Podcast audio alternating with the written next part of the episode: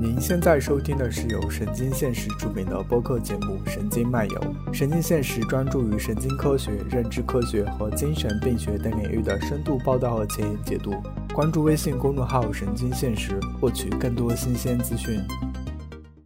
欢迎来到《神经漫游》，这是神仙给零次电子艺术节解说的第三期。前两期我们聊了艺术品怎么揭示科学伦理，以及艺术如何把感官世界带回给我们。这一期我们要聊的呢是几件新媒体艺术作品。嗯，这期我们有五个人一起聊，我们先来各自介绍一下自己吧。我是 Hannah，在呃圣地亚哥读认知科学。啊，朱先来介绍一下自己吧。啊，大家好，我是朱，然后我在荷兰读视觉设计，然后对新媒体比较感兴趣，所以经常会看这些展览。叨叨，啊，大家好，我是叨叨，然后。我是在北京，是一名艺术记者，也是对科技和艺术的交叉领域比较感兴趣。子明，嗯，大家好，我是子明，现在在香港中文大学读书，我的研究方向是心理语言学和神经语言学。嗯，浩然，嗯，大家好，我是浩然，我现在在中科院，嗯，做一些研究工作，研究方向呢是情感的神经科学。好的，那我们今天要聊第一件展品是深圳的风。这一件的呃，这件作品是专门为深圳这个展做的。艺术家呢，呃，使用了他以前就很熟悉的一种方式，他是花了一年啊，在深圳区域呃，收集了风速、风向、温度多个数据，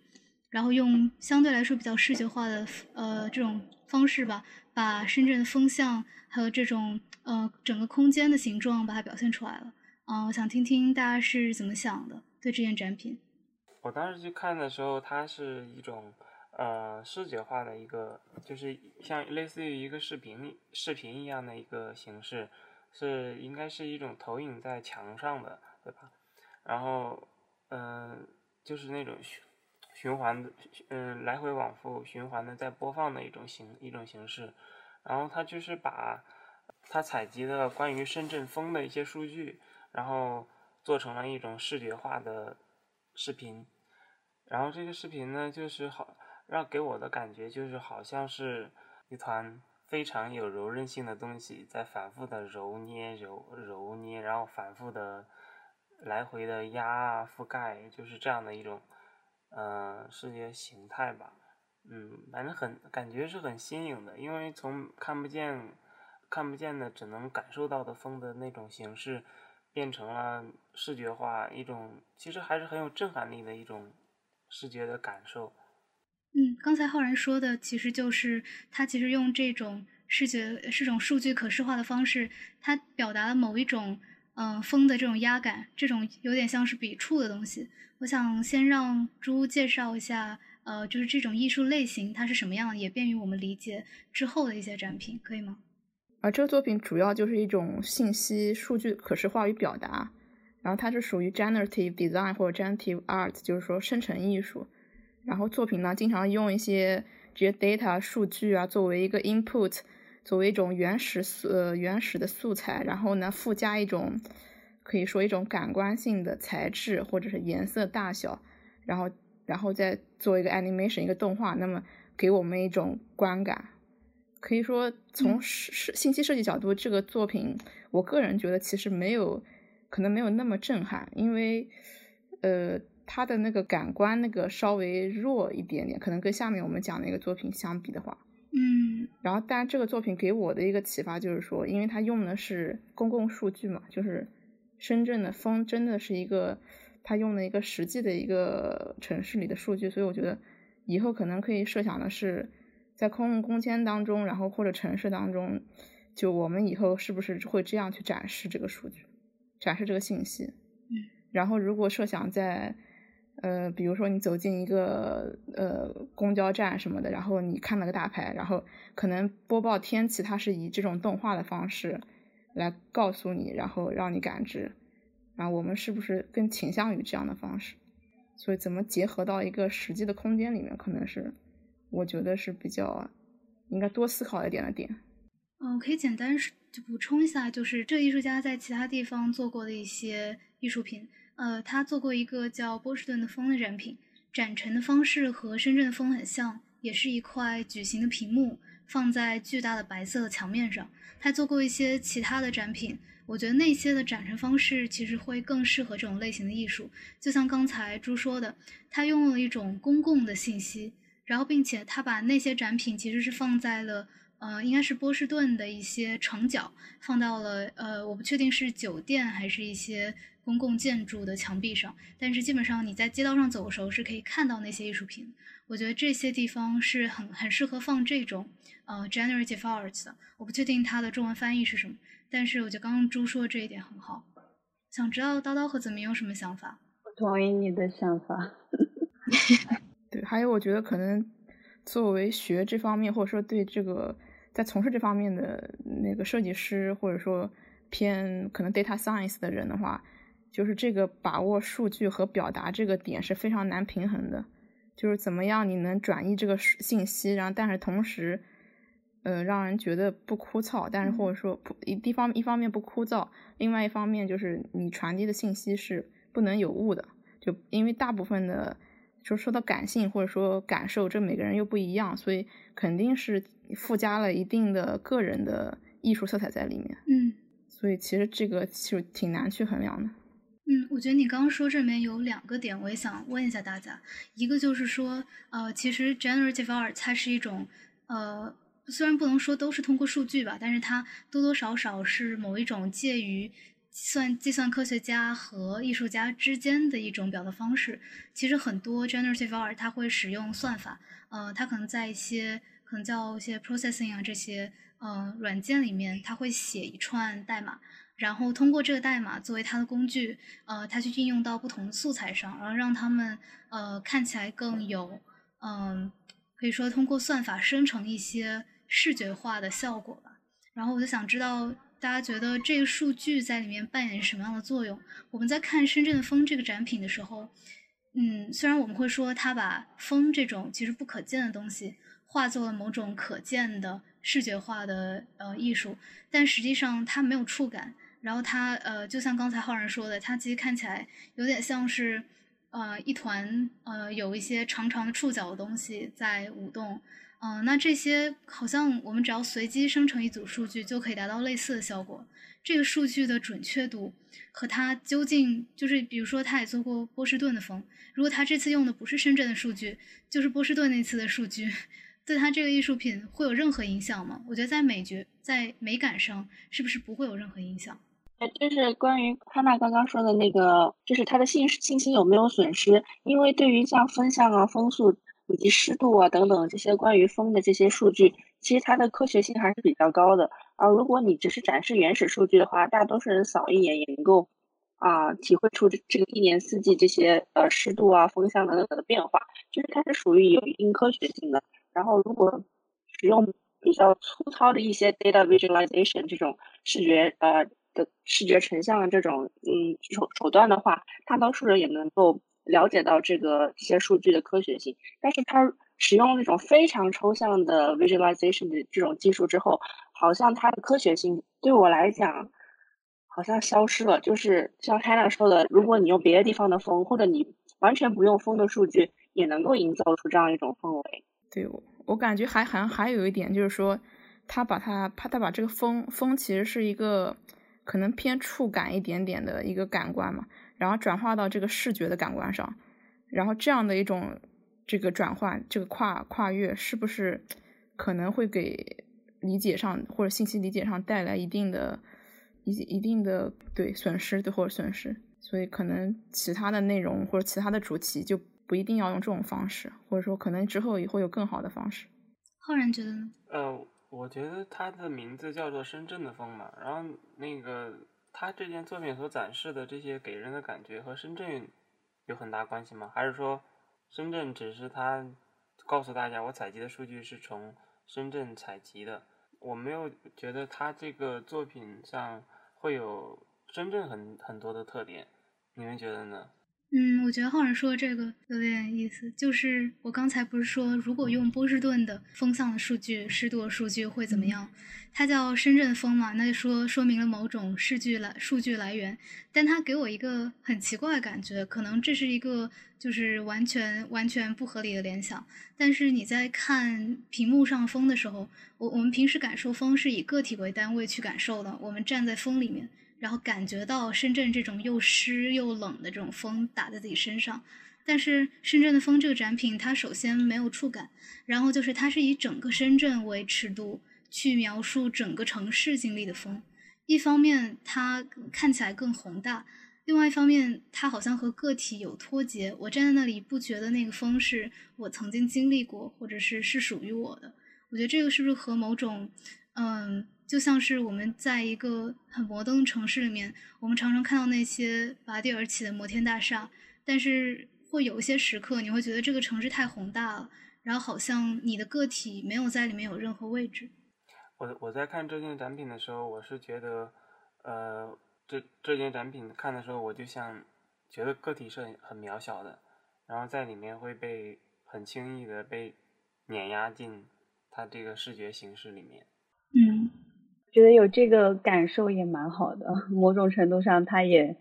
达成了让你感受到另外一个感觉的那个效果了。而且这个导览信息里面写到，它其实还有四个篇章，呃，不知道是不是我没有在那站的足够久的时间，我没有能把它看完，还是说它四个篇章中间就是转换的比较比较快，或者是没有什么颜色上的区分。他说第一个篇章叫隐藏的风景，嗯，然后第二个叫瓷器记忆。第三个叫海风，第四个叫城市中的阵风。呃，看起来这四个它的这种动感应该是不一样的。嗯，但是我不知道它整个时长是多久，不知道大家站在那上面就是看了多久呢？我当时站了很久的，但是我是感觉到它有分章节，但是我没有觉得它分了四章，就是我没有感受到它有四章，我只是感觉到它分了几个章节。可能更像是套用了一个可视化的模型吧。嗯，就他他给自己自之前就设立了一个每一章，而不是说他整个东西是一个很很故事性很强的一个东西，他把它就切断了这样。嗯，我觉得我觉得这可以连着第二件展品一起看。第二件展品叫万言之河，我觉得这两件展品是很典型的这种。数据可视化做的艺术，当然我们今天可能在办公环境说数据可视化，可能说的是饼图、树状图、点阵图这些东西，好像加上这些东西就可以让我们的呃展示变得更 fancy、更好看。但我的确觉得在艺术领域这些应用还是挺有意思。第二件展品，嗯，是它是分为了六个小的屏幕来展现同一个对象，这对象是一条蜿蜒之河。呃，就如它的名字，他说这些视觉画面与曲目，呃，都是经过机器学习的人工智能算算法创作的。画面是以鸟瞰的视角来重新演绎大地上的河道移动现象。他说这些肉眼很难看到的微小变化，透过就是整个长时间以及呃一个大的空间尺度的这种俯瞰，把它重新呈现出来。大家对这件展品有什么想法？对，我也挺挺好奇，你们看了以后什么感觉？对啊，好奇。好像看了就我们两个，对吧？啊，对，我我们三个。我在看他的时候，因为我看的时间可能是不够久，我能感觉到他是有有有一点点细微的变化，但是我没有耐心等他等他好 好久变得很多。我当时在看的时候，只是感觉他这件作品，啊。直观吧，直观感觉就是有点像银河，其他的，其他的感觉好像都隐藏在它那些嗯细微的变化里面，可能要去看这件作品需要花一些时间，站在那里体会它那些细微的变化，然后等时间过了足够久，就会产生一些戏剧性的比较大的变化吧。那大家来讲一下蜿蜒之河吧，当时呃叨叨是没有看到是吗？应该是只有我浩然子明是看了的，我在其他地方看。哦，对，可能应该是一样的。OK，我想知道大家觉得这件展品比起深圳的风来说，就是它的表现力给你们感觉会不一样吗？因为它其实都是数据，就是数据可视化嘛。然后它也告诉你对象，然后也都用了类似的很绚烂的颜色。嗯，然后也是，但但是他说蜿蜒之河是有配音乐的，可能我当时没有留意到，不知道大家就是觉得是什么样。哦，我我是觉得他他们两个有一个很大的区别，就是那个蜿蜒的风，它你第一眼看上去，你就会感觉到它是有一种，嗯，是有一种稍微有些冲击力的那种艺术作品。至少对我而言，我看的时候是会感觉到。它的视觉呈现的形式是有一种，呃，反复的碾压感和压迫感的。但是像这个蜿蜒的河，我蜿蜒之河，你看的时候就是有一种，我我看到是是猪写的吗？还是还是子明写的？就是有一种那个沉静的感觉吧，就沉静和冥想的那种感觉。你需要花时间静静的看它，就好像是他所想表现的。我看他的一个简介上说，他想表现的就是一种。从随着岁月慢慢的自然演变的那种时光的感觉吧，然后你看的时候就是没有像那个深圳的风那么有冲击力，但是你需要花时间慢慢的和他就就是站在他面前，等过了时间足够久的时候，他会给你一些比较深的一些感受。我觉得总体上来说，这个作品它表达上比较抽象吧。然后其实我当时因为是在奥地利看的，然后。那个展馆的空间非常好，就是它很暗，然后这个屏幕就显得非常的亮，所以就是你，你就是完全坐在那儿以后，前面有那么多大屏在你面前，然后那画面特别的绚丽、特别美的时候，你就真的就是 有一种就静下来了，但是好像有一种放空的感觉。然后我也不知道这个作品当时就不知道它的里面是有数据的，不知道它是跟。什么 AI 有关系？就完全不知道。就我只知道它好像有个蜿蜒的这个地形的形状，然后就看到这个颜色在变，然后里面有很多的细节，可能变化的时候会看到不同的一些材质，就让你感觉好像就是在 可能就是从更高的个角度跳出了这个地球，然后再看一个地球可能在变化，然后这个时间维度上可能也更长。就是如果说第一个作品可能是。一个短时间的风向是怎么走的？然后这个作品可能就像，好像你活了可能十年、二十年或者更长的时间来看一个演变吧。所以就是你会有一种，就是自己在想你自己想的那个那个问题，可能。嗯，对，我不知道大家有没有看过，我我想起了一些以前看过一些广告片，他会把一个人从小到大的这种，呃，应该是照片或者短视频，就是拼到一起，让你看到。一个人是怎么衰老的？我觉得，呃，有一些相似之处，就是我们人眼是没有办法看到，就是事物在在改变的一些，就是它如果在很小尺度上，这个察觉，呃，我不确定这个理论能不能用在用在这里，但是在听觉上，呃，有有一个有一个词叫 just noticeable difference，就是它，呃，不管是从低频到呃到稍微高一点的低频，还是高频到更高的高频。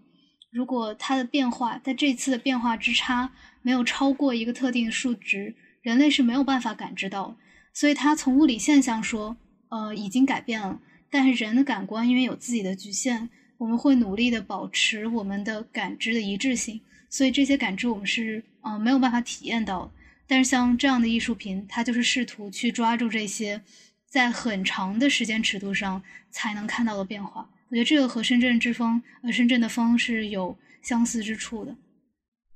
嗯，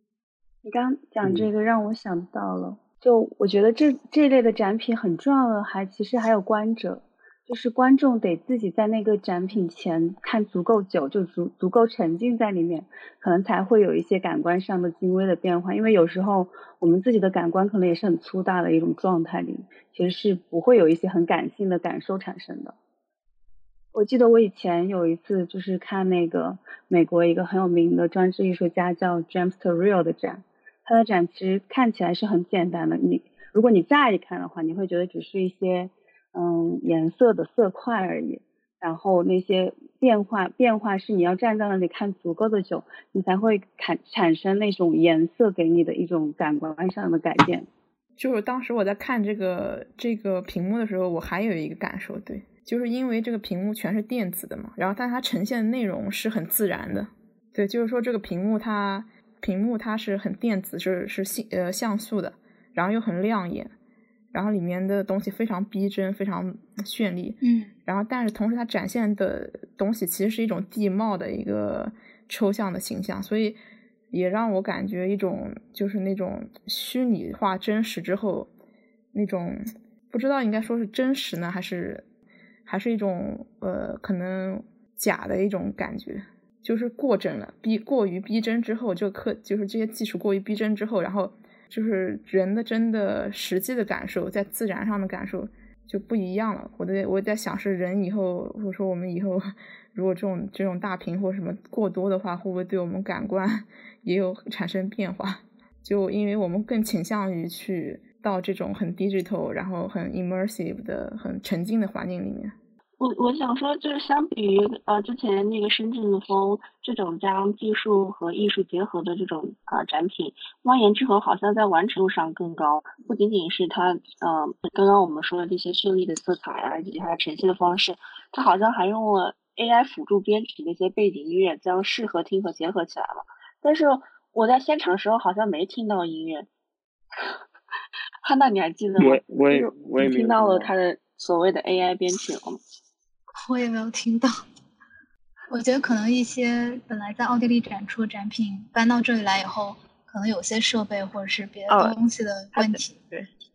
他在奥地利那个展厅里，基基本上也没有很多的声音。嗯。我估计是因为他的这个背景音乐的创作就可能比较符合他的内容吧，嗯，就比较委婉一点的。的确，刚才子明说这件完成度是更高的，对。然后我也想就是回到刚才朱说那点，说电子屏的问题。我们以前艺术展放的都是就是油画嘛，就是在在媒体艺术出现之前，可能都是油画或者是静物。但总之，大部分的这种不管是装置还是还是像绘画这样的展品，它们都是静态的。然后，如果大家平常就是看网页的时候，呃，有留意自己的注意力的话，就会发现，整个静态网页上，如果有什么东西是动的，你的注意力瞬间就到那边去了。然后，在一个充满静态物的环境里面，视频或者是动态的东西是就是非常吸引人注意力的。一旦有房间里有一个动的东西，就没有人会去看那些安静的物品。这个我可以推荐一集，嗯，一集播客，就是 Art and Ideas。嗯，是，嗯，应该是 BBC 做的一个艺术类的呃播客节目，但总之就是他们提到这一点，就是说电子屏今天他们因为争先都要用最鲜艳的颜色和最动态效果来吸引我们的注意力，我们已经很难把自己的注意力放在呃安静的然后一成不变的事物上面了。我觉得这一点是就值得思考一下。不知道今天有没有知道脑科学之类的人可以解释一下？就这样的变化会不会有什么影响？因为应该是影响挺大的。朱刚刚有提到一点，就是可视化的逼真性。嗯，联想到大家好像对李安的那个新的电影《双子杀手》褒贬不一。这部电影它最大的技术卖点就是四 K 一百二十帧 CGI 还原年轻的十二史威尔史密斯这些技术的运用嘛。它这部电影其实是将技术运用到了出神入化的地步。高帧率和 CGI 都是在提高电影艺术的逼真性，但是为什么观众并不买账？我觉得这可能就是，嗯，反映出了他们所说的恐恐怖谷效应。嗯，就是技特效技术发展到一定程度，会让人产生一种恐怖的感觉，然后所以人们更希望跟虚拟人物保持一定的距离。这是我想到两个点吧，第一个就是。因为我我我看到这个，从来想到它很直观的感觉，它像一条银河或者是像一条河之外，我还想到它跟我的专业有关。我我会觉得它是以一种艺术化艺术化的形式，表现了脑中的一一条或者是多条轴突的连接，是是不是有点奇怪？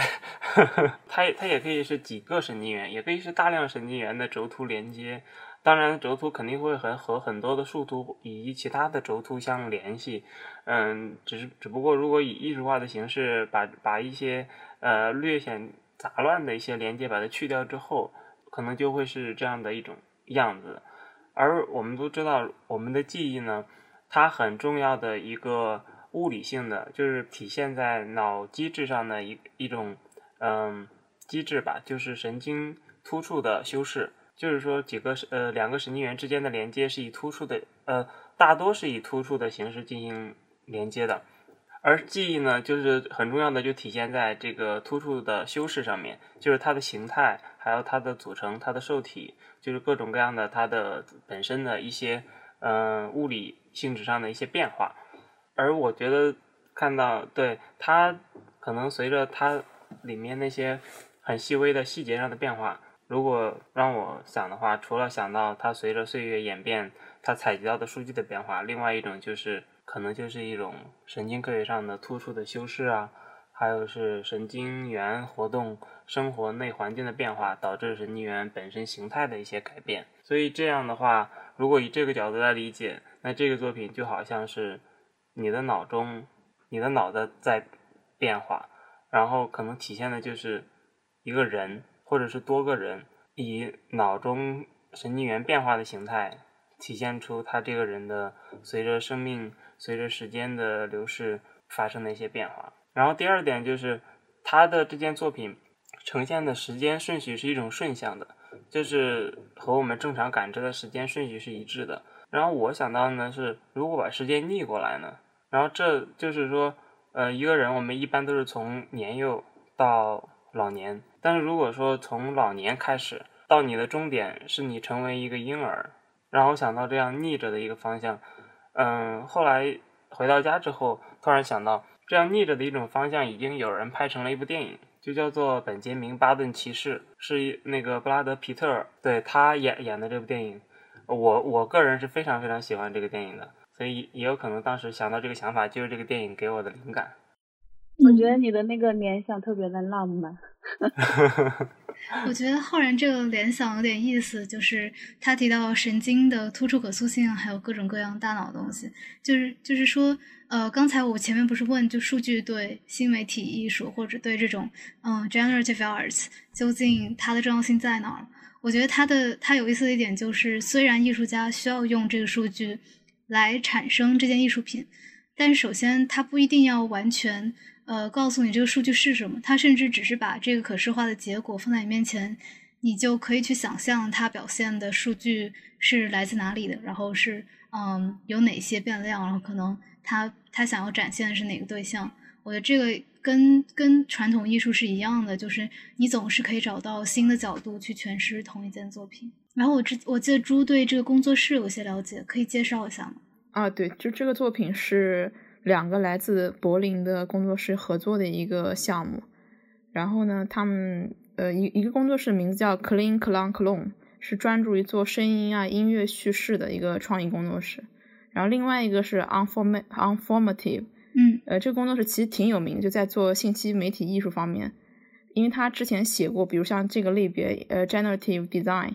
他们写过这个呃，就是说收集过很多这个作品，然后做过这个书籍。然后他们也有很多作品，就是在全球就都有展出和和不同的品牌进行合作。可以说，这个工作室就经历了从最原始，就是最初始的可能对信息设计的一个接触和了解，然后不断不断到现在，他们就是在做更多的就是偏装置互动，然后这种视听的作品。所以我觉得，可能如果我做对比的话，把这两个作作品做对比，我就觉得这个第二个作品可能它在。他理解到了那个数据，可能你需要抽象之后给你的那个 inspire，给你的那个感官和刺激，或者说是对你对人可能那个感知觉的刺激是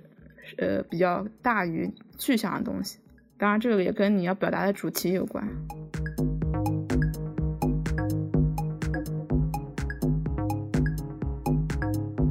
那我们第三件展品叫花叶病毒。然后这件展品呢，如果大家知道比特币热和郁金呃郁金香热的话，就会大概理解这个展品想要表达什么。我简单说一下这个展品它的展现形式，它一共呃我把它理解为两件展品组成，虽然它们各自有自己的名字。然后一件展品呢是呃应该是三块呃矩形的屏幕，这三块屏幕上是三朵呃在不断在开放和凋谢的郁金香花。旁边一件展品呢，是一个非常大的一个展，呃，一个展板。这个展板上放了很多小的郁金香的图片，呃，这些图片呢，其实就是嗯，艺术家在用机器学习去训练这个数据集的时候，他每次要人工去拣选这些数据，给它打标签的时候，这些数据就被原本原样的呈现在了这里。比如说，他可能会对一张郁金香的照片写啊，这郁金香是白色的，然后衰败的，或者说这是橙色的，盛开的，他可能会写一些这样的信息。也就是他把这个艺术品的结果和它的过程。并置在了一个地方，嗯，然后这个我刚提到比比特币热和郁金香热，是因为呃，这个郁金香的开放和衰败的这个频率是和比特币的价格是有一个对应的，嗯，然后想听听大家对这件展品的想法。我能问个问题吗？啊，可以。它它的那个第二张图就是上面有照片，然后有呃字母标识的，是不是相当于他把他把其实这个花。做就是做的人工人工训练人工智能之后，这个花和实际的那个花的样子做了匹配，相当于就是它有了一个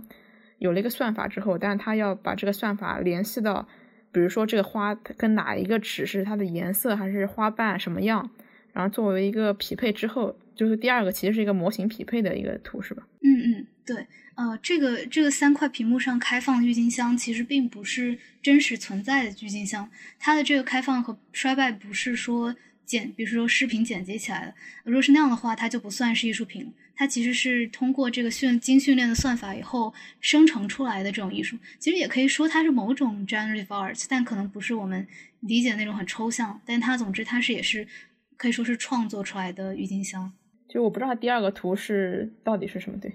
就是因为机器学习，它虽然叫机器学习，但是这种学习方法背后是有大量大量的人工的这种努力在的。我觉得可以举个例子，比如说，可能国内可能国内不是很适应这个名字，我不是很确定它要怎么翻译。但是在在外国的话，亚马逊网站上，它给你推荐这种系统啊，它背后也是有人工，就是给每一个商品吧做一些拣选，然后这些这些人的工作叫做 Turker。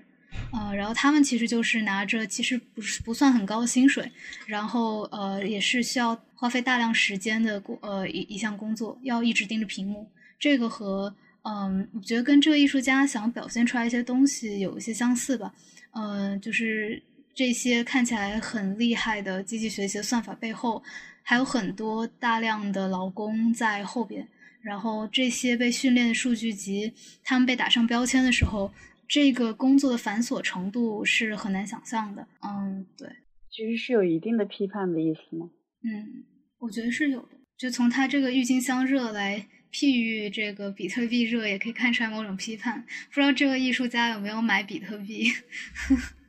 要不要介绍一下郁金香热？郁金香热就是就是当时因为大家都争抢郁金香，然后导致它价格非常高嘛。然后可能甚至一个可能郁金香球的价格超过了阿姆斯特丹一个房子的价格，嗯，就相当于是一个一个炒作投机行为吧。那个投机市场就是应该是一种经济符号经呃经济学里面的一个比较典型的案件事事例吧，就是。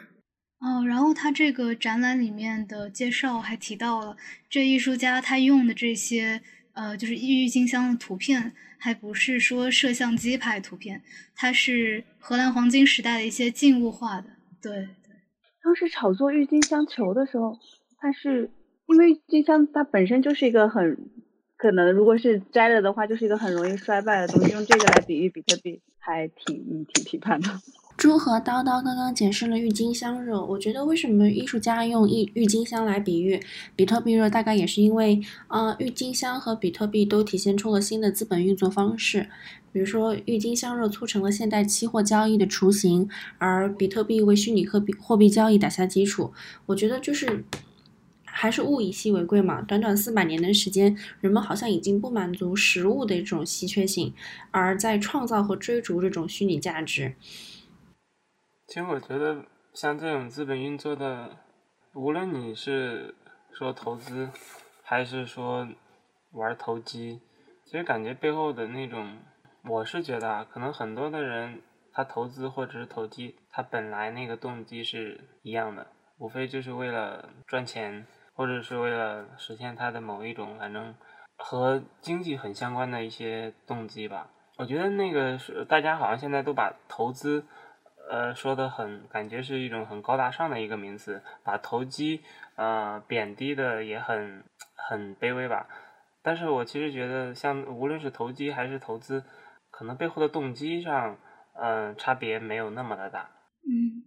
我会说是，嗯，投资更像是一系列有某种决策准则支撑的，就是某种操作金钱的行为吧。对。但我想到这个艺术家，他虽然是批判比特币，但是我们也经常见到一些用比特币，呃，也不是叫用比特币，就是用呃比特币它所它能够基于的技术，就是区块链做的一些艺术。对我，我可能我可能不是很了解这个区域，但是我可以简单给大家举个例子。呃，有一个作品叫是叫加菲猫，还是呃还是叫什么？就总之是什么什么猫的一个区块链的艺术品。然后它是有应该是有十几十几万的这个像素的版，呃，这是一个巨大的在电就是在电子空间里面的一个版。然后每然后每每个人都可以去买这个像素点。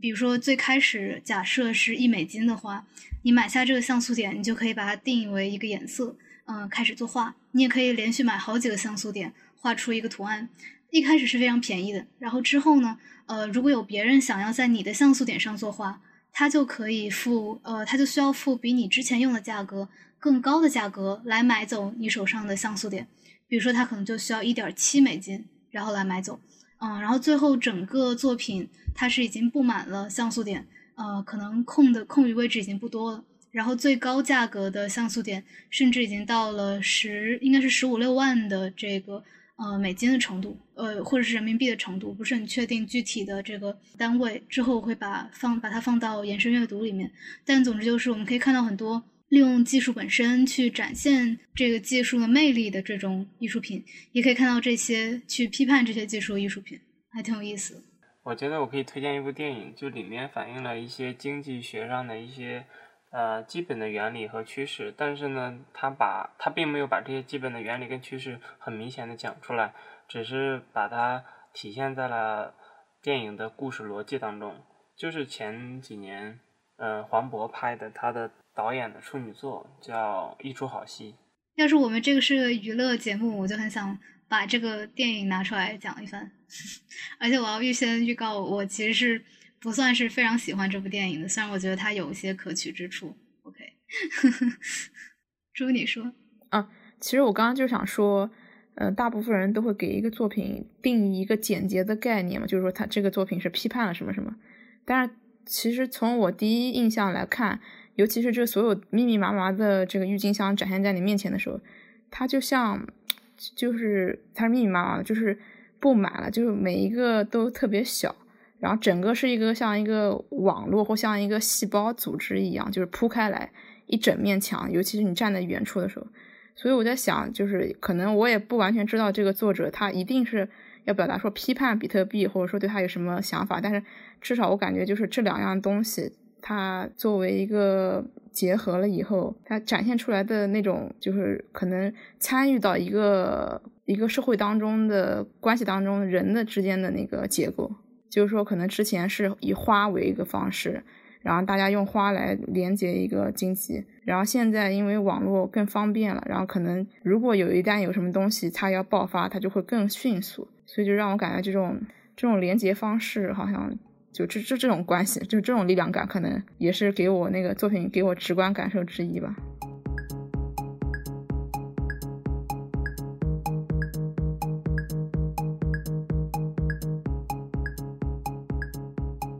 聊一下第四件展品吧。呃，第四件展品叫“化名计划”。呃，这一件呢，嗯，还挺特别的。它的概念其实挺好，它还获了，呃，它还获了一些奖项。嗯，但是他可能现场，呃，我估计他是从奥地利搬过来的，或者是其他地方，嗯，在深圳并没有能展现出它完全的互动效果，所以它基本上是静置在那儿。嗯，然后这个化名计划，这个化名计划翻译的其实有点奇怪，在英文里面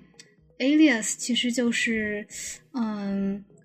我我会说这个更像是，嗯。就这个名字，我待会想听听大家想法。就这个名字让我觉得它是它好像是有一种呃秘密的间谍，或者是那种呃就是那种匿名身份的感觉吧。呃，这个化名给出的是不想给出真名的这种概念。嗯，然后这个这个小的智能家居，它其实就是一个和大家水壶差不多高的东西。嗯，然后最上面呢会有，嗯，会有一些长得很奇怪的组织，但这个组织其实也是用，呃，就是金属做的。然后他只是想要让它看起来像是，呃，有一种寄生虫的效果。这也是这个艺术家描述他作品的方式。他说，这个名为画名的寄生虫呢。能帮助用户更主动的掌握家里的智能电子产品，呃，因为现在很多智能家居，他们能够呃不经过使用者的这个同意，收集你的很多声音，还有包括嗯就各种各样的信息吧。然后可能他想思考是我们如何把智能家居的使用权、所有权回归给用户，而不是说让那些大公司把数据从你手中拿走。我理解的这个化名计划，就是那个寄生虫，其实就是上面那一块吧，它应该是可以和不同的智能家居结合的那种吧，就是上面那个黏糊糊的那一块。哦，那一块好像只是一个，对，只是为了工业造型做，对，做一个装饰。然后刚才就是你们说它展示不是特别，好像不是特别精细。然后我在我在临瓷展。看的时候，其实他当时展示的时候，我我觉得也不是特别，不是那么的那么的好吧，因为它主要是一个工业设计模型在那里，然后还做了一个一个动画，呃，一个一个拍的一个 documentary，就是告诉别人是什么场景，然后虚拟的那个场景使用场景，所以可能跟你们在深圳看的是差不多的。嗯，对我们现场可能就连视频也没有，但是这个展陈的解释里面是说。这个化名这件设备吧，它可以发出白噪音，然后干扰其他智能设备的收音器，让它没有办法监听我们的私呃隐私信息。这个监听呢，嗯，可以举个苹果手机的例子，就只现在苹果是改了用户协议，但是以前就是 Siri 刚出来的时候，呃，这个 Siri 它是会，它不仅会收集你跟你跟 Siri 说话时候的这些声音，它当时好像也会收集一些就是。平常的声音，但是今天也有很多阴谋论，就是在说，哦，我这个阴谋论没有任何褒贬义，就是说会说，今天我们的手机好像随时在监听我们在说什么，然后它瞬间就会显示到我们的搜索结果上，然后隐藏在某一每某一部分的推荐系统里面。然后当时像苹果，它就是呃，使用者在跟 Siri 对话这些录音会被存下来，用来训练 Siri 的这种语音转换的能力吧。然后当时也引引发了一些争议。对。然后后来，苹果好像是把那个改变了一下它的隐私策略，它把那个呃，它现在其实依然在收在收集，只不过把收集的这些信息，它不会再呃传传输给苹果或者传输给云端，只在你本机的 iPhone 或者是 Mac 上面进行计算，然后训练 Siri。就是说，而且苹果我记得好像是是是有一个什么发言发言人说了嘛，就是说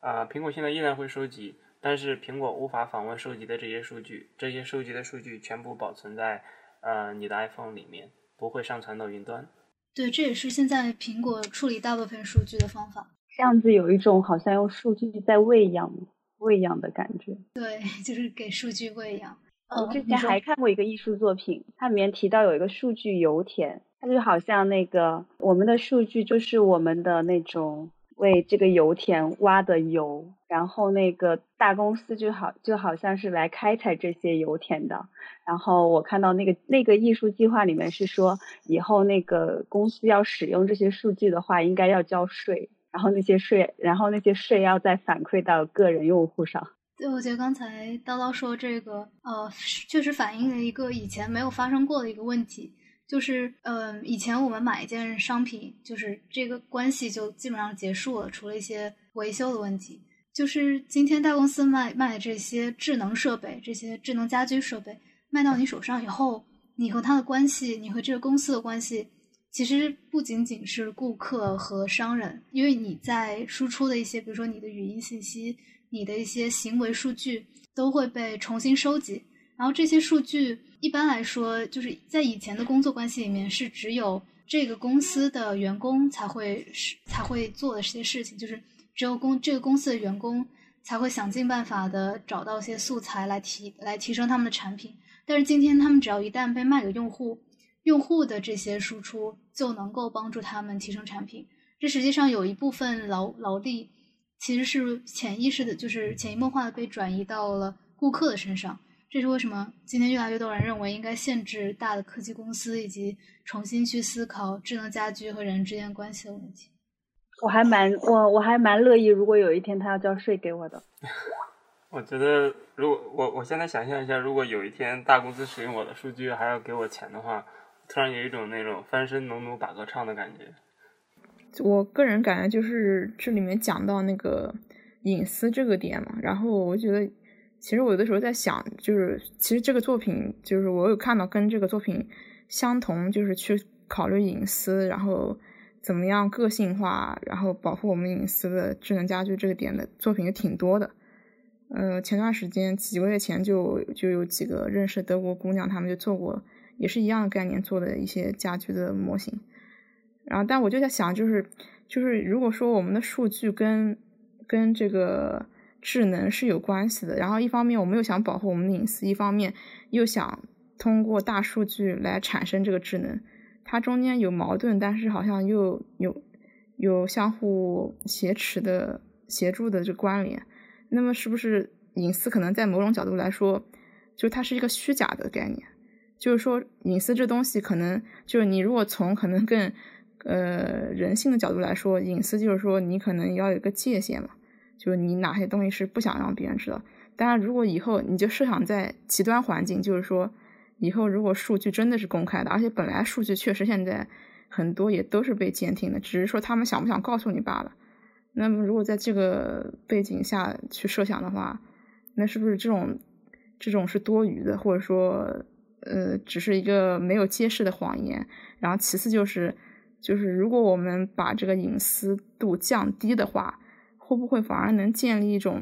就是说更大家可能更有一种诚信度，就是说都知道我不能在这个系统里面做可能不好的事情，因为你的数据是公开的。所以我在想，就是既然以后可能都是互联的，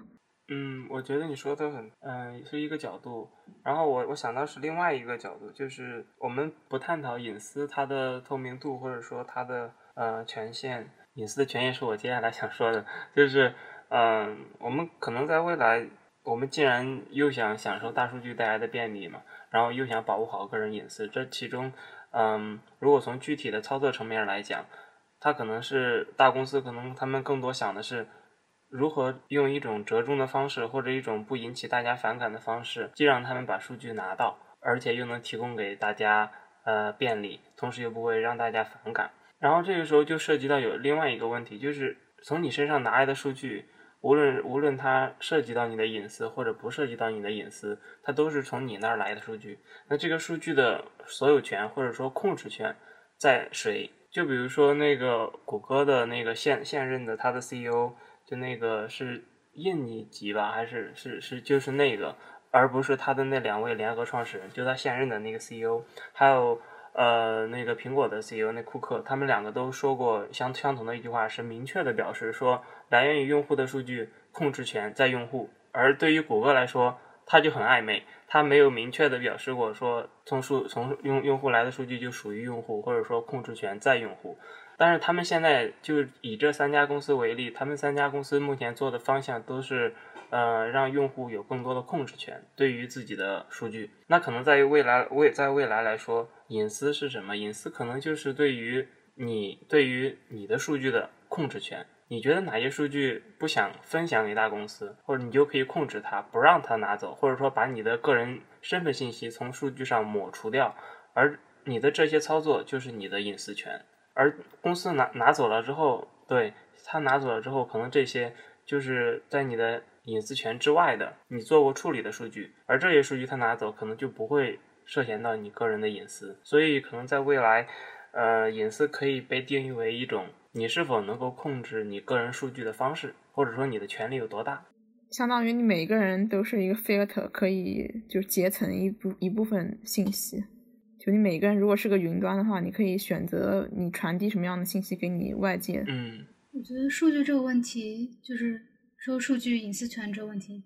还挺还挺复杂的吧？嗯，我今天听到很多企业家会说，其实隐私它就像可能你献的血，或者是你的。呃，让你的时间、你的呃一些劳力，或者是你的一些物品一样，只要它交换来的利益足够大，或者是它对你有足够的好处，大部分人并不在乎有没有隐私。但我觉得这个是一个，我觉得它是它遮掩了一些问题。就是首先，隐私它和呃，这这隐私我们不要说太广，我们今天就只讲数据的隐私。比如说你跟家人的聊天，你跟你的智能设备的聊天，包括可能你的搜索引擎吧，这些东西，这些数据有一个问题是，这些数据被大公司采集走的时候，他有没有告诉过你？嗯，他可能在用户协议里面告诉过你，但是事实上，我们我们今天没有人会去读用户协议，对不对？它这么长，我们哪有耐心去把它全部读完？我们当然只能点同意，然后继续，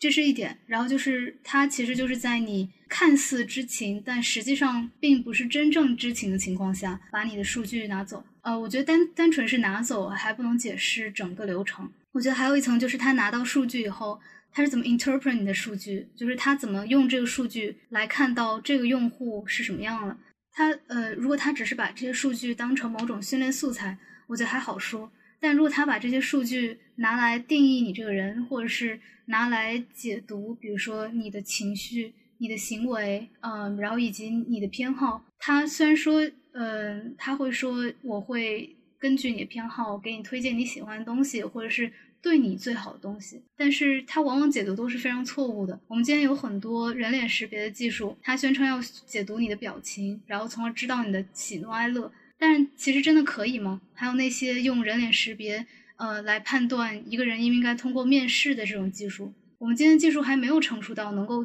仅通过这些机器的视觉就或者是机器的听觉就能够判断人的这种这种程度。我觉得我们已经夸大了可能数据它能够带来的效用，然后从而认为。把我们的隐私与之交换是一个理智的行为，但是我觉得更多的是，其实大部分人不知道交换出去，嗯，它究竟意味着什么。我记得前段时间看了一个，呃，应该是某个教授，我之后也会找到他的来源。呃，那个教授说，我们仅仅是把收集的数据隐掉所有人的名字，是不能够完全保护这个人的隐私的，因为你通过这个人的所住地、他的职业、他的性别、他的年龄。还有更多更多细微的这些小的变量，是可以比较精准的定位到一些人的。他至少可以定位到相当小的尺度的一个人群，即使他不知道你的名字，他也可以找到你在哪个单位工作，类似于这样。所以就是这些数据，它究竟抹除哪些才能算是保护了你的隐私？然后它做到什么程度？才能保证它带来的效用超过它带来的这种潜在的伤害。我觉得其实其实今天还是讨论的虽然很多，但是给出的一些具体的 regulation、具体的一些原则还是不够多的。我觉得那像汉娜刚才所说的这些，非常其实现实中有一个人提出过和你和你刚才说的这些基本上是完全相反的一个论点，就是我我国某度 CEO 在大会上说过一句，说中国人是喜欢用。自己的隐私换取更大的便利的，对我就我我就说这么多了。我觉得应该好像也是这样，就它有好的一面嘛，就是因为当你这样以后，整个系统就更发达，预测性更强。但是我觉得这里面也挺危险的。其实如果说从那个。破坏隐私会不会从某种角度也帮助建立一个诚信社会？因为另一方面来讲，就是也在建立一个监控社会，诚信和监控他们之间的那种对。而且我觉得这是一个权利，是属于一个公权力，还是在还是在被商业公司被被滥用的一个情况下，这些其实都应该细细来讨论的。嗯，但就是叨叨说的这个，很多人的辩词是说，因为我们是一个更集体主义的社会，或者是。我们已经习惯了这样的一种被统治的方式，所以我们不会对这些隐私的问题有太大的忧虑，不会像西方国家一样那么矫情。但是我觉得，就是大家都回避了，就是数据真的能带来这么大的效用吗？其实苹果这个做法，我觉得是一个比较好的例子。它虽然还是在用你的数据，虽然说你的数据的知情权，呃，据我所知，现在苹果采取的应该是 opt out，就是 opt out 的选项。不是 opt in，就是说他收集你的数据，你可以选择不让他收集，但是你就是你更多是选择退出，而不是选择说我愿意被收集。但至少他的数据是只会待在你的手机里，它不会跑出这个手机，它只是通在本地把一些算法完成。苹果这个是一个好的例子，因为它用数据的方式可能不是最好的，但是我觉得肯定有除了说隐私权和所谓个人意志的以外的说辞，能够说动中国的群众去相信隐私的重要性。我觉得肯定有之外的说法，只是现在大家还没有找到好的实践的方式。可能我觉得国内对隐私这个问题，或者说更倾向于从好的一面来看，也是因为社会结构不一样嘛，就是。一方面，可能国外就尤其欧洲、德国这些比较偏左一点，就是比个人个人主义一点，所以对这个更看重。然后国内大部分可能我们还是处在一个群体型社会，就是说我们是聚集的能量。然后那么我们就善于发挥，如果有大数据的时候，我们有大能大的数据就是大的能量，然后就可以更好的协调这个内部的资源。所以可能就是。从这个角度来看的话，也是为什么国内一个是企业家或者政府还是比较从好的那方面来看，然后另外还有一个就可能大众为什么不是那么注重自己的隐私，可能也是因为我们已经生活在那个就是比较群居型的社会里面，所以大家不觉得我自己什么做错了什么东西，然后或者做什么犯法的事情，然后需要被隐藏的。我来举个例子，然后来结束这个展品的讨论吧，就是在南方一些很潮湿的城市。呃，然后在一些可能城中村中，还保留这样一种习惯，就是在非常潮湿的日子里面，要把自己的衣服全部都尽量的捅出去，就挂到最外面。这我说外面是指比阳台还远的地方，可能是跨到旁边的某棵树上，或是别人家阳台上。但总之就是因为天气太湿了，嗯，一些可能经济条件没有那么好的居民区，会把自己的衣服用一种非常夸张的方式装饰在整个居民楼的面上，然后这可能还包括入侵别人的阳台。这可能包括把自己的内衣和内裤都晒出来，呃，然后对他们来说，就是你跟他说隐私，根本就不是一个，就我觉得这一方面是一个非常糟糕的谈话方式，另外一方面其实也是很不人道的，因为他们最需要面临的问题不是隐私，而是衣服不干的问题。那这种情况下，我们不能再说隐私，我们要说的是，那这么潮湿的地方，我们是不是需要一种比较好的烘干机，或者是如果担担负起呃担负不起烘干机的话？我们是不是应该重新考虑我们是怎么规划这个城市、这个建筑的？我们是不是有更好的重新改造这个阳台的方式，让大家没有必要把自己的内衣裤、内裤、内衣全部都晒给大家看？就是我觉得它有些更多的结构性的问题可以去解决。然后可能这也是为什么今天我们在谈论一些第一世界的词，比如说隐私权这些东西会引起很多人的反感的原因，因为可能大家在说这些词的时候没有考虑真正的问题是什么。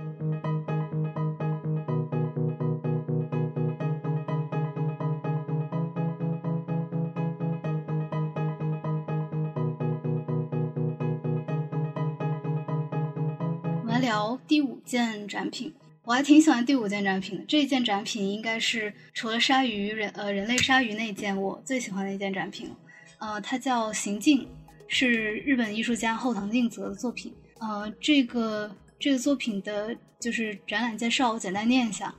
他说：“嗯，时间是不可见的，但日本艺术家后藤应泽却魔法般的让时间显形。”我们熟悉的屏幕观影体验，从传统的一秒二十四帧，到著名导演李安近来持续研究的一百二十帧，在帧与帧之间仍然有时间的缝隙。后藤英则呢，则试图捕捉这种连续的时间，通过 3D 打印与灯光，在快速转动的三维结构上，塑造无比诗意的美丽动画，探索时间与运动之间的关系。嗯，这个艺术家很适合，呃，不是很擅长探索时间和运动的关系。他的一些。其他的呃作品我也会放到之后的延伸阅读里面。如果待会有时间，也我也会简单提一下。我想知道大家就是现场有没有留意到这件展品，然后看的时候是怎么理解的？我看到了它，但是我没有你感受那么那那么丰富，因为我看的时候人太多了，大家都挤在那个小小的黑黑的房间里面。它确实很美，它确实很美，但是我没有看的时间很长。我当时看的时间还挺长的，然后还录了像，然后去就是可能看了有两遍，就是看它这个光影变化到底就是整个人形是有什么变化，就是基本上是从一个没有什么形状的可能一个一个一个一个影子，然后慢慢变成好像像一个人形，然后这个人形在走，然后走以后变成跑，然后跑了以后之后变成。速度变化更快，然后可能它出现不同的影子，就更多的人在一个呃一个一个黑暗的空间里同时在动，就是感觉挺神奇的，因为我知道它的原理其实挺简单，就对，所以我就看了挺久。就是它它有一个，它通过一个应该可以说它它的这个 3D 打印就是一个光纤嘛，然后如果你你你你那个光纤光纤维通过有导光的话，它就会在某个横截面就会就会就发亮嘛，所以它这个装置肯定就是说打 3D 打印了一个一个环形，然后这环形是从某个侧面是有人的形状的。然后，然后中间会打一束光，然后那个光也在动，所以它在某个横截面打过去看过去的时候，它就是一个人形。然后再加上这个东西又在动，所以它就会有动态在里面，就是运动的状态在里面。猪刚刚说到这个光线的运动，似乎那个安置在整个 3D 打印的线圈上面的 LED 灯，这个灯它是静止的，但是托住整个装置的托盘是可以运动的，所以灯光照射在。交错的线圈上面会形成运动的画面，就像，嗯，我们立体版的那种翻页动画，我们小时候会玩的那种翻页动画。只不过翻页动画和电影艺术目前还是平面的，但是这个装置引入并体现，而且可视化了时间这个概念。对，但它没有更多的故事是吗？叙事没有更多，它更像是一个小的概念吧。我我当时看的时候，其实理解有偏差，其实理解不是他最开始想要。表达的东西，呃，它因为它是一个，就是大家如果去看这个图片的话，可能看不大出来，它更像是一个呃光纤，有点像一朵花的形状吧。它是一个呃很多层的一个光纤结构，然后它是一个以实体的方式放在一个暗很暗的房间里，然后就像刚才朱说的，这个小人他会呃跑来跑去，然后它其实是，呃，我会说它是一个就是一个很小的一件一个概念的展现吧。我当时看这件展品的时候，呃，当时想到的是我们今天在网络世界的这种虚拟的身体。我们从 微信上跑到豆瓣上，那跑到音乐的平台上，跑到播客上，然后跑到一个网页又是另一个网页上。就是虽然这些这些呃没有真正空间上的变化，但如果你在想象一个计算机内部的存储空间的话，或者是你想象这些网络节点的话，它其实就像某一种。跨越非常快的运动，然后你的虚拟身体从一点到另外一点，然后这个过程里面，嗯，它其实都是在虚拟的空间里发生的嘛。然后当时看到这件展品的时候，在想，它是通过某种很实体的方式，把这种虚拟身体的变化有展现出来。但是后来呢，嗯，然后看到它的展览介绍，他说的是，其实它是把时间显形了。这个有点像之前我们聊电磁水晶窟，让不可见的电磁线显形。这个把时间显形的意思，我的我的理解是，他把观者置到一个第五维度的位置去看下面的四维。这呃，这四维我们知道指的是呃 x y z 的三个维度加上空间，呃不是加上时间。x y z 是指时间上的这个三个轴嘛，然后时间加起来就是四个维度。然后我们应该也看到过一些，嗯，一些科普物理的说法，就是说，如果时间往上，呃，如果世界在往上几个维度看到世界是什么样的，那其中一个就是我们从第五维度看第四第呃前四个维度的时候，看到就是一个人的运动或者是他的一生，然后在一个嗯，在一个固定的轨迹里面，它会展现的是一个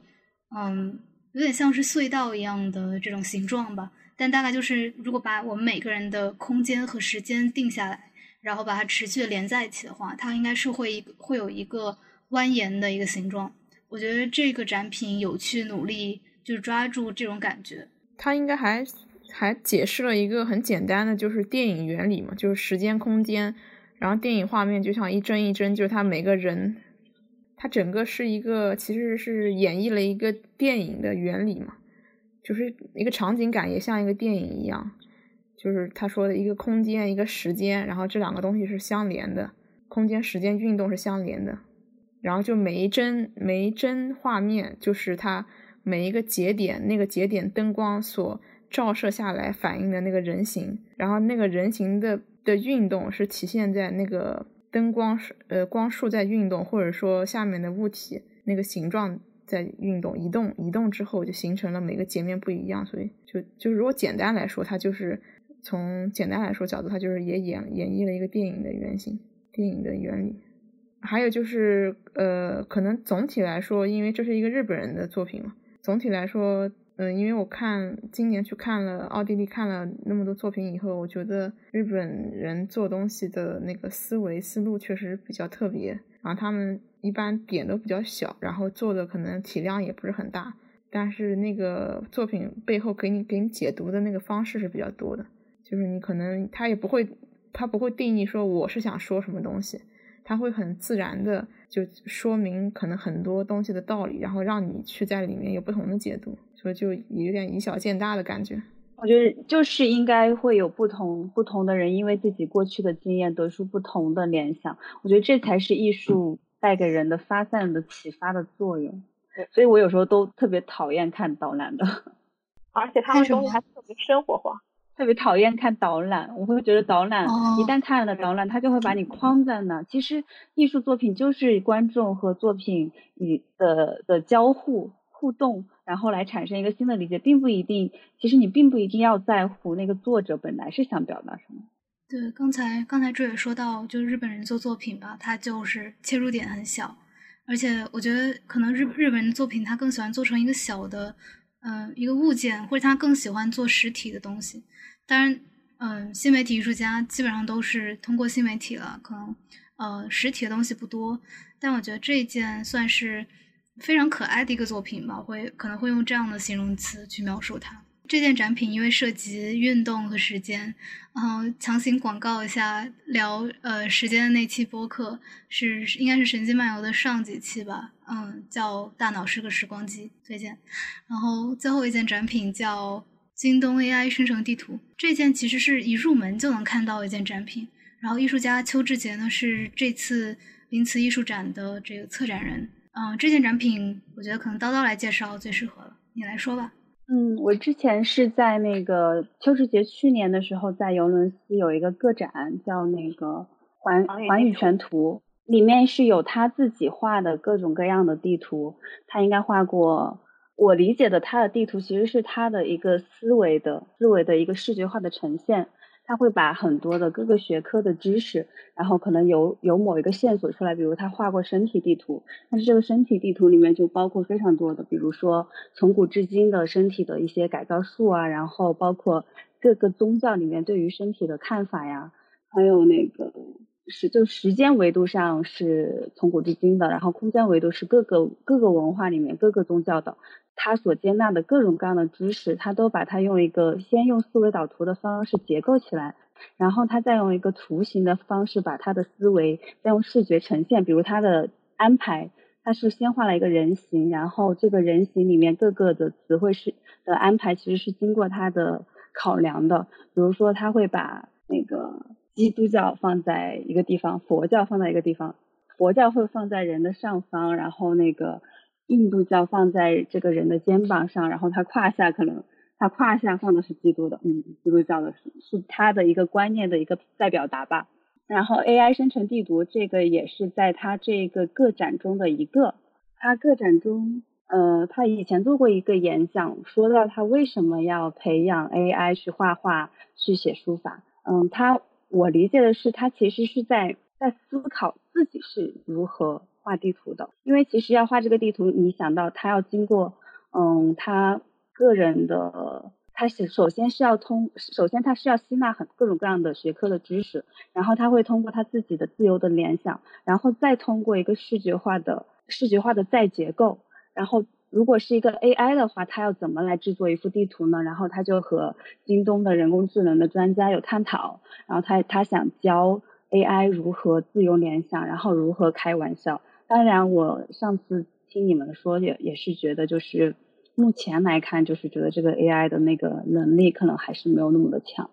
嗯，当时我和子明去过现场，呃，然后它的交互方式大概是，你可以在话筒面前说一个词，然后它的这个视频上会显示这个词相关的，呃，应该是通过某种语义地图。他说是京东嘛，那也可能有可能是呃一些搜索引擎上的数据库。然后帮你联想到一些其他的语义，然后临时生成一个水墨的，嗯，可以说是思维导图吧。对我看到的那个，它现在好像也只能做到，就是类似于你在讲的时候，它可能像一个 PPT 一样，稍微帮你有一些简单的联想。但是这这个，我觉得同时也，嗯，同同时也说明了就是人的思维是有多么的厉害。我觉得它本身来做这个地图是非常有智能的表现，但是也是可能是可以用 AI 在模拟这个的过程中来探索人的思维。我觉得就是 AI 和人脑的探索一直都是两两条并行的那种线的感觉。我对他的其他的作品还挺感兴趣的，嗯，因为我看到他在，就是他是因为做过很多种类型的，包括装置啊、摄影啊，各种各样的题题材的艺术吧。然后他后来，呃，就试图用地图的方式，你说重构自己的知识谱系，并且他画的这些地图，嗯，他他看起来，呃，有点像那种大脑结构，就是。每一块每一块小的区域都和另外一块区域相连，然后他好像有某种自己内在的逻辑。嗯，我觉得这可能是他的一种学习的方式吧。他在逐渐完善自己的认知地图。他是一个特别，他是一个我，呃，我以前会说我是他脑残粉的一个艺术家，就是一个精力特别旺盛，然后求知欲特别的强。就对，真的是他会。我每次见到他，不管是见到他个人，还是看到他写的文章，我就会有一种我擦，我每天在干嘛？就是他真的是可能每天都睡很少，每天都干特别多的活，就就做各种各样的创作，然后又做各种各样的公共教育，真的是一个还特别有力量，真的是身上特别有力量的一个人。所以看到他的那些地图，真的是就会觉得自己的知识知识面是多么的狭隘，就是。但是同时，我因为我自己有一段时间，可能是因为我也是喜欢那个上网搜索的人，就会觉得自己被一个一个的超链接带带向了很多很多的地方。但是那些超链接就是，当然看的时候很爽。但是我我最近就觉得我的大脑的很多的思维其实是散的，是分散的。然后可能说到这个，我能够联想到那个，但是我就没有能力把我的知识那个重新的架构起来那种感觉。我觉得我的知识点之间是容易散的，然后散的。散的结果又是非常容易遗忘，就是没有他们相互之间没有重新连接。然后我看了他的这个地图之后，我就会觉得他也把这个交给小朋友，他会教小朋友来画这种，嗯，有点像一个视觉化的重新结构思维导图，而不只是一个散乱的结构，重新再把它用视觉用你的方式再来梳理一遍。然后我会觉得这是他会觉得这个对于孩子对于未来梳理自己的记忆是非常有帮助的。我我也我看完之后也是这样的感觉，我觉得他是一个非常有大爱的一个人。好了，表达完我的爱慕了。我已经感觉到你对他的爱慕了。其实这个，如果你们了解那个脑科学，我也可以来聊一下，就是为什么为什么记忆就是如果你要你有更多的那种交叉点，或者有更多的那种记忆线索，你会更容易记住某一块的知识。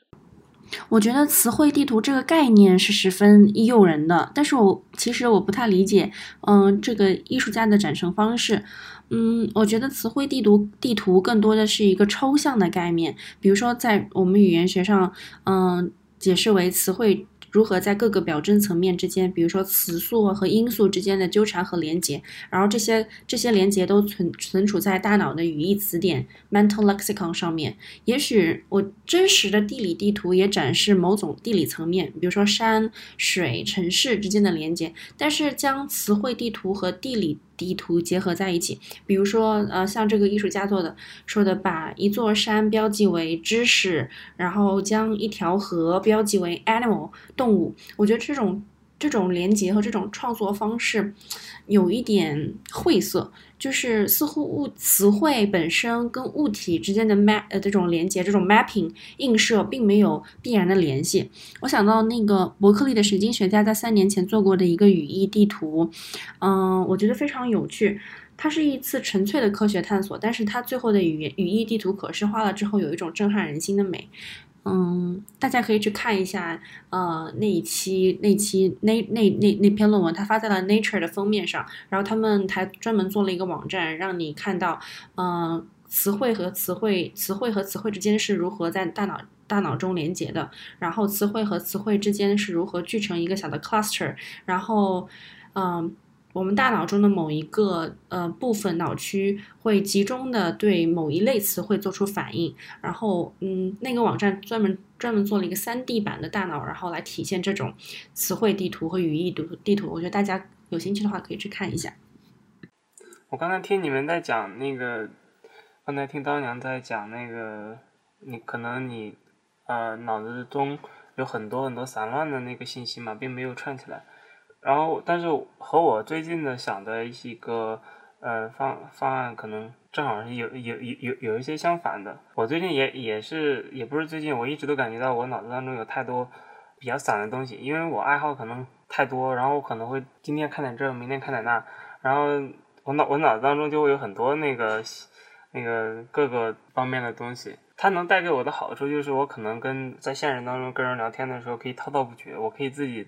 嘚不嘚嘚不嘚一两个小时那种，可以可以把你给绕得很晕。我可以一会儿聊这个，一会儿聊那个。但是对于我个人的，我我我我想我最想做的事情，我想专注的事情，就有些散乱。所以我最近在做的就是把自己很多的一些信息源什么，我都我都把它给删掉了。我只只留一些我想要的那些，我最喜欢的一些信息源。因为我觉得对于咱们现在这样一个网络的时代来说。很多信息有信息是爆炸的，而对于人来说，他无法嗯处理这么多信息。而而我想的就是，我只需要把我最想做的、最需要的一个信息源，或者说嗯信息通道，把它打通，把它留下来。如果我还有其他的时间，嗯，对，简单来说就是我我可能需要的是一个深度。当我的深度有了的话，嗯，就好像一个轴突一样，当我只要延伸的足够长。我只就是说，我的深度只要足足够深，可能在路径上，在这条轴突的它的很长的这一条路径上，它自然会有很多很多的延伸。就是我现在想的是这样一个一个一个过程，可能是我我我我想的更多的不是把它们都给串联起来，而想的是把它们做减法，减到我最想要的那条主干，其他的那些，嗯，随缘吧。然后这是第一个我想分享，第二个我想分享的是，我看到当年在那个什么文档上写到，就是艺术艺术作品与论文的区别是让人们从情感和感官上意识到一些事情，而不仅仅只是从头脑上知道或者了解。然后这个呢，就让我想到我最近看的一篇论文，也是刚刚发表在那个《Annual Review of Psychology》这一篇呃顶级的综述期刊上面。它上面呢有有一篇综述是讲那个情感的神经科学的，就是讲嗯情感的神经机制。它里面一个核心的论点是，情感是认知的一个基本成分，或者说一个基本的过程。就是它它没有把情感和认知，因为我们一般就我们说头脑上好像就是说认知上，对吧？嗯，他们他在论文当中呢，就是用一些研究证据来。嗯，证明就是情感和认知，或者说和头脑上是紧密联系的。可以，他把情感看作了一种认知的一种基本组成成分。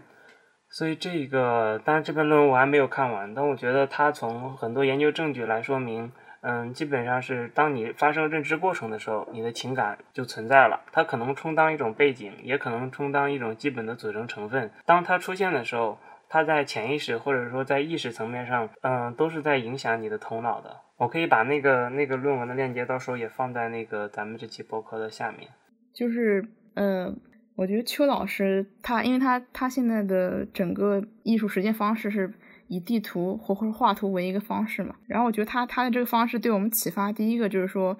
这个地图不光是一个呈现方式，还是一个就理解世界的视角。就他把所有东西都可以。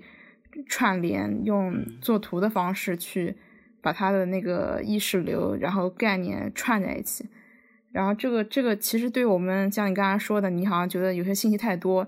但是过杂不成体系，这就是当你这样去做地图的时候，你就形成框架了，所以你可能对自己就是一个呃分析，或者说你更知道自己你你所谓的头脑里的王国是什么样的，嗯，它可能没有一个很具体的形象，但是你就有个框架了。所以这个可能第一点就是地图的重重重要性嘛。然后第二点，我可能觉得我可能从另外一个角度，就是说，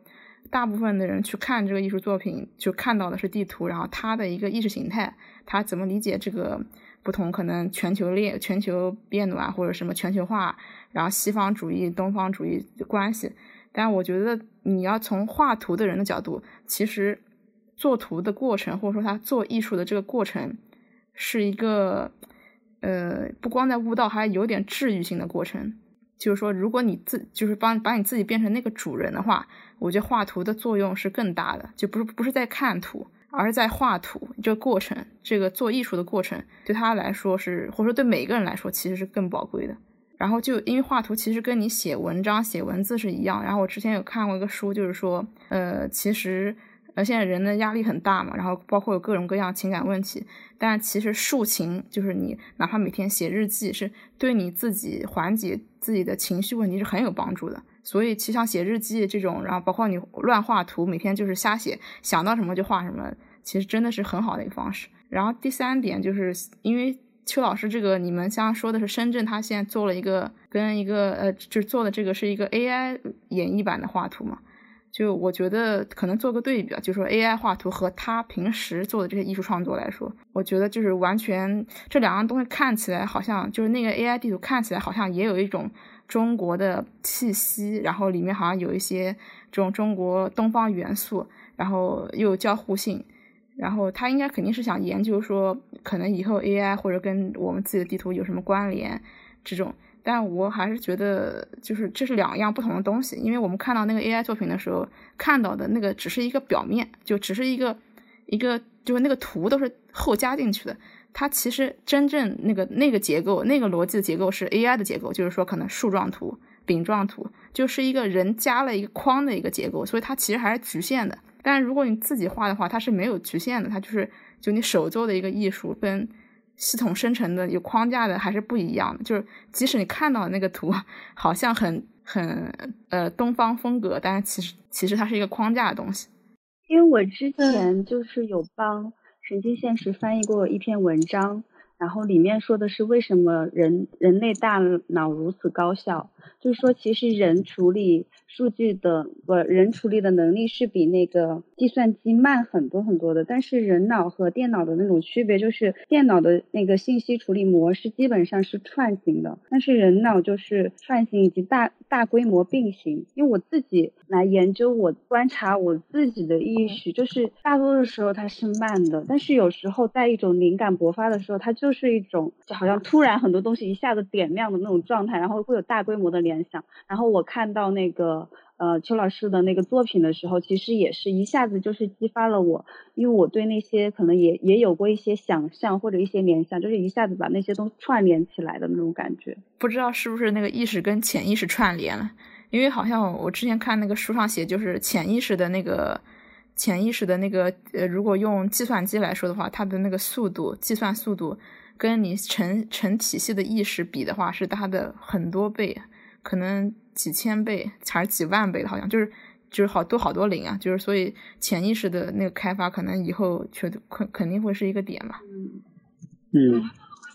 我觉得这件展品最重要的一点是，就像刚才刚才叨叨叨说的，它是一一只人的手画出来的，它不是它呃哦，我说的是他的，就是我对邱志杰他自己手画的这些展品就是更感兴趣，我觉得会比 AI 的这个地图更有吸引力。重要一个原因就是它是人手画的，并且它是一个巨幅的画作。呃，之后我们会放一些相关图片到补充链接里。但是我相信这些作品如果在现场看的话，它一定是呃一层楼高的这个程度。然后你可以去像研究那些古代壁画一样，去一个个的看它是怎么把一个语义和另外一组语义放在一起的。然后你会去猜想它为什么放在一起。嗯，其实人的大脑就是这样联想事物的。今天机器的联想能力其实是有一些缺陷，就像刚才叨叨说的，它它可能缺少一些呃出乎意料的联想能力。比如说，我们可能会通过谐音来联想一些东西。我们可能比如说手机，那我们可能可以说呃公鸡，但这个联想肯定是你从两个东西的意义上来说是没有关系的。但是我们可以通过谐音，甚至是只是颜色，嗯，我们可能可以通过呃，我们可以从乌鸦联想到。另外一个不知道黑色的嗯背包，我们可以通过颜色，通过各种各样的呃很奇怪一些东西，包括一些我们个人的情感经验，去去把事物联系起来。然后这些可能是今天语料库还缺少的一些一些特征，所以我觉得呃叨叨也给我们推荐了一篇有关邱志杰老师的文章，然后这里面讲到了很多。他创作这些，就是他是如何教会 AI 去画画、去做这些语料地图的。而这个过程，你去看他写作，就是看他是怎么解释自己为什么要做这件事。我觉得这个是更有意思的，就是一个艺术家他为什么。就是一位一位曾经画水墨画的艺术家，一位兴趣如此广泛艺术家，为什么会对教会 AI 作画或者是做艺术这件事这么感兴趣？呃，我认为他跟一些传统的艺术家，嗯，可能有很大不一样的一点是，他不是很在意这些艺术的呃素材或者是它的题材，它原先的结构是什么样的，他可能就是在无意识的在解构这些东西。他不会，他不会看到，比如说微软小兵画出来的画，或者是做出来事，就立刻开始批判他。他会去想我要怎么改进它，然后他会，他会看到微软小兵的可爱之处。我觉得这些是他作为一个呃当代艺术家很不一样的地方。这可能也是为什么他到今天依然可以保持这么强、这么旺盛的好奇心和这么强大的记忆力，去把他所有做的事情串联起来。我觉得他他是很擅长把万物。容纳进自己的框架，因为我们我们今天经历很多事情，呃，我们可能只会有选择的把一些我们认为有用的信息纳入到自己的框架里。就像浩然说的，我们在尽量做减法，因为信息太多了。但是，嗯，邱志杰看起来他像是无所无所不吸收，然后无所不学习。他把所有的大家觉得好的或坏的、高级的或低级的都吸收起来，然后成为他自己的一套东西。我觉得这个才是可能。他的一个行为逻辑吧，我觉得是他，他是个非常有意思的人。而且我觉得他不是只是想形成一个自己的东西，就是，嗯，他是一个我我以前上过他的一堂课，他那堂课就是在教央美的学生，就是艺术家要做什么。然后他他说过一个比喻，我后来说了很多，说给了很多朋友听。我觉得就是他他人生的追求吧。他就说那个如果历史是一条河的话。很多人都是，大多数人都是河里的沙子，然后有一些人想当河里的石头。他说：“但是我想当河上的树枝，就是他想，他只是想当树枝中的一枝，然后将将那个生命就是传递蔓延下去的那种感觉。他自己也是一个。”就是觉得艺术家不是一不是要把个人放的非常的大的那种，就不是要当石船里，不是要当河里的石头，让大让众人记住你。他是会觉得就是艺术是一种传承，他会觉得他从他的老师、他的各种恩师那里吸纳了非常多，然后他需要把这些东西再传递出去。我觉得是带着这样的一种思维去思考的话，他就会他不是在创作一个我做的作品，他是在想我这个作品对于后人。对于其他人，对于其他学科的人有没有什么意义？然后他包括他想要做那个，想要让 AI 来做这个地图，其实他是他是想希望那个教会 AI 自由联想和开玩笑。然后这个其实是在其实是给 AI 的科学家提出了一个很大的问题，很大的一个挑战。然后我觉得如果这个能够慢慢的、慢慢的学习，能够真的。达到有一天 AI 可以开玩笑的那种地步，他是觉得自己给自己培养了一个强大的敌人，但是这个强大的敌人肯定是也在推动人和 AI 的共同进化。嗯，所以虽然可能这只是一个看起来好像还没有那么成熟的作品，但是我觉得它背后其实是有很大的野心的。我觉得我已经，我不但感受到了你对他的热爱，我还感受到了你从你的描述当中他伟大的人格。哈哈哈哈哈！好，今天安利成功。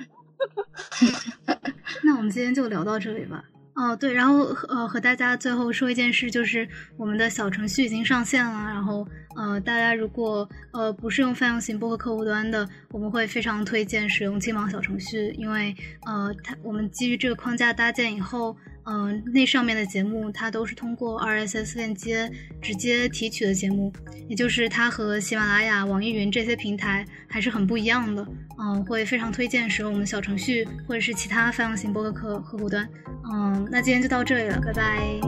拜拜。您刚刚收听的是神经现实旗下的播客节目《神经漫游》，神经漫游意在漫游神经与认知科学之领域，揭示认知表象与内里之趣味，由此连接业余与大众之智慧。我们强烈推荐您使用泛用型播客客户端收听我们的节目，这是第一时间听到节目并得到完整资料的最佳方法。搜索“神经漫游”，你也可以在网易云音乐、喜马拉雅、哔哩哔哩、H F M 和 Spotify 等平台找到我们。